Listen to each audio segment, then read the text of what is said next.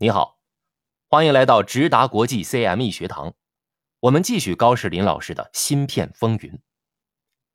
这一课的题目是：英特尔没落了，为什么？在写稿的今天，五月三日，AMD 的市值高达一万亿人民币，而英特尔却只有八千五百亿。要知道，在二零一四年，英特尔的市值和今天差不多，而 AMD 当年市值却只有今天的百分之四左右。从市值角度看，AMD 终于超越了英特尔。AMD 是如何赶上来的？近年英特尔又遇到了什么问题？这就是我们今天的重点内容。在过去三十年，AMD 的 CPU 技术不断的追赶。也曾经有一次追上了英特尔。AMD 的第一次成功追赶发生在二零零五年，不过成功的苗头是出现在一九九七年。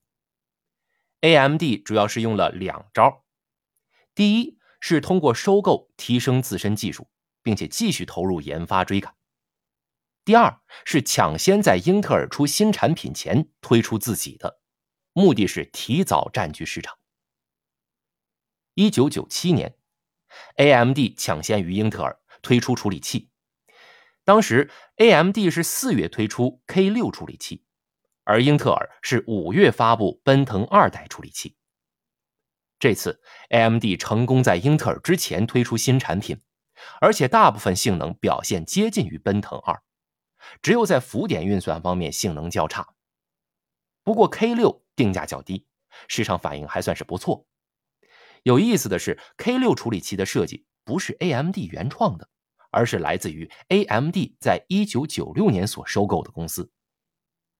如果说九七年给了 AMD 希望，那么到了九九年，AMD 就真的迎来了历史的转折点。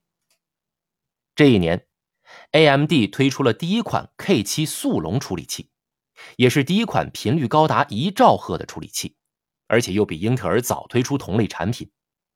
这是 AMD 首次在微架构与制程技术上超越英特尔同期产品，让 AMD 创下单季营收十亿美元的记录。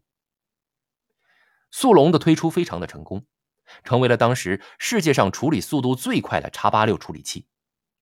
从九九年到零二年年初之间，其他新版本的速龙处理器也都能够保持领先的竞争力，几乎是在各个方面打败了英特尔的奔腾三处理器。即使是到了奔腾四处理器的年代，在某些方面的性能，速龙处理器也是不相伯仲。这个时候，AMD 才是真正意义上通过自身研发的架构与英特尔形成正面对垒的竞争力。到了二零零三年，AMD 迎来了真正的胜利。当时，AMD 推出了 K 八处理器速龙六十四。K 八架构的核心是基于 K 七架构，并引入 AMD 六十四指令集和处理器芯片内建内存控制器。这里顺带插一句，x 八六架构有分六十四位和三十二位。平常我们安装软件的时候，可能都会留意这个选择差异。目前我们装的软件大部分应该都是支持六十四位的，这是因为现在硬件都能支持，但在二十年前。支持六十四位的 CPU 是领先的技术。简单来说，支持六十四位的 CPU 可以处理更多大量数据或运行大型程序，所以电脑性能也会有所提升。不过，影响电脑性能的还有 CPU 的时钟速度、缓存大小、内存带宽等因素。AMD 的 K 八之所以先进，还有另外一个原因。那就是内存控制器是内建于处理器，处理器和内存之间可以直接进行数据传送，因此有更低的传送延迟和更快的响应速率。与之前 K 七架构和当时英特尔的处理器相比，K 八拥有更佳的内存存取效能。当时英特尔曾大放厥词，桌面计算机目前并不需要六十四位处理器。可是，在 AMD 推出速龙六十四之后，英特尔就改口说，如果市场有需要，英特尔就会推出。目前内部还在观察市场的需求状态。你看，英特尔多尴尬呀！除了个人电脑的 CPU 业务，服务器处理器方面，AMD 也追赶上来。之前，AMD 对于服务器处理器市场的经验非常不足。服务器处理器市场和个人电脑很不一样，服务器基本都是企业和政府机构使用，价格不是这些客户的首要考虑，稳定可靠才是。所以，AMD 要进军服务器市场，就要拿出高效能及高稳定性的产品，而且还需要找服务器一线大厂愿意背书。AMD 的运气真的是非常的好，当时刚好服务器大厂。太阳计算机系统公司正陷入产品开发周期瓶颈，需要寻找突破点。当时，AMD K8 架构优异的表现，成为了太阳计算机抢占 x 八六服务器市场的首选方案。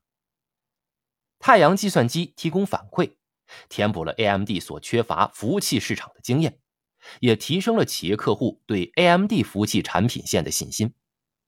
加上 AMD K8 处理器的浩龙系列，在电能效率表现上更远胜于英特尔的至强系列，让 AMD 成功打入服务器的处理器市场。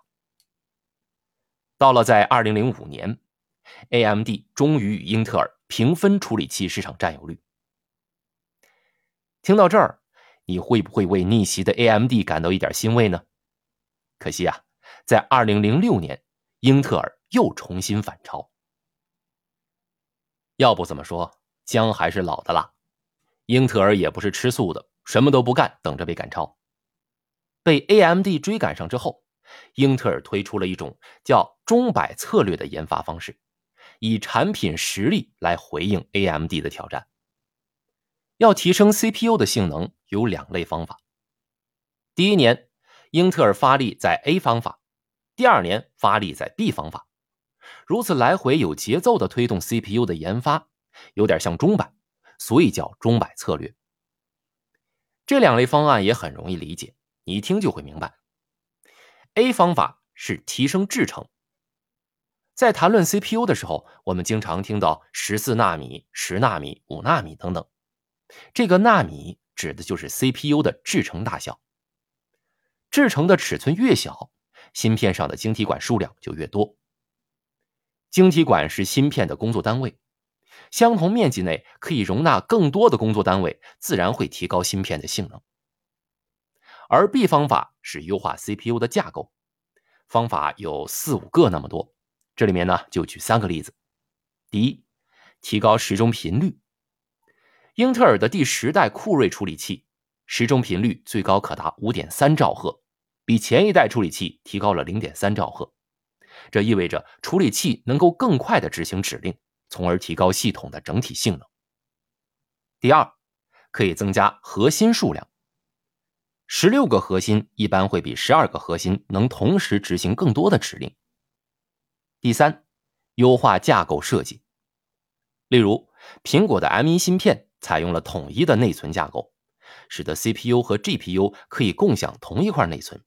提升数据在 CPU 和 GPU 之间的传输速度，从而进一步提高了系统的整体性能。英特尔这种研发迭代产品的方式非常的有效，又把追赶上的 AMD 抛离在后。不幸的是，AMD 的运气似乎是用完了。由于 AMD 也想要拿下 GPU 这个市场，于是花巨资收购当时有名的 GPU 公司 ATI。可是，AMD 低估了整合 ATI 所需的时间和内部资源，导致新产品推出一再延期。没了新产品，那么销售自然不会好。销售不好，现金流紧张，AMD 很快就陷入了财务困境。迫于无奈，AMD 只能在2009年将自己的晶圆厂出售。这家被出售的晶圆厂，就是现在全球第三大晶圆代工——格罗方德。而 AMD 从此变成无厂半导体公司。从那时候起，AMD 一蹶不振，一直到2014年，原 COO 苏姿丰博士接任 CEO 后，才有了起色，产品发展路线图才逐渐清晰。你如果去看一下 AMD 的股价，就会发现，股价止跌并逐步上升，都是在2014年之后的事情。有一句话呀，说杀不死你的，让你更强大。我觉得可以用在 AMD 身上。虽然当年收购 ATI 之后陷入财困，但是到了近年，人工智能的快速发展对 GPU 的需求猛增，造就了 AMD 再次快速发展的新机遇。当年，AMD 被迫出售晶圆代工厂，其实也是因祸得福，因为脱离了代工厂，AMD 可以把更多的资源集中在芯片的研发和设计上。至于制造，既可以和格罗方德合作，也可以和台积电合作。随着半导体制程越来越小，这样的优势就非常的显著了。因为制程越小，生产技术和工艺越复杂，研发费用是几何数上涨。然而，AMD 并不需要承担如此高昂的研发费用。反过来看，英特尔近年来 CPU 的性能提升非常的缓慢。这是因为英特尔的商业模式是从研发到制造都自己来，而英特尔的代工厂并没有能跟上台积电的研发节奏，从而导致英特尔 CPU 制程迟迟不能更新换代。制成落后的结果就是 CPU 的性能提升缓慢。苹果公司实在是忍不了了，才自行研发 M 系列 CPU 给自家的苹果电脑使用。现在，AMD 的 CPU 性能又赶上了英特尔。这次的成功其实不单单是 AMD 的成功，而是芯片行业新商业模式的成功。这个模式是 AMD 设计和台积电制造的合作模式，赢了英特尔的整合模式。由此，我们也可以知道，未来整个芯片产业的方向，那就是走向高度分工。唯有透过分工模式，才可以更有效率的降低成本和失败的风险，最终提高资本的回报率。这一讲我们从 CPU 谈到了 GPU，那么就留一条思考：你知道哪一家的个人电脑 GPU 出货量全球第一吗？我可以告诉你，不是英伟达。不信，咱们就听下一讲英伟达的成功秘诀。每天十分钟，搞懂三十家芯片公司。这里是直达国际 CME 学堂。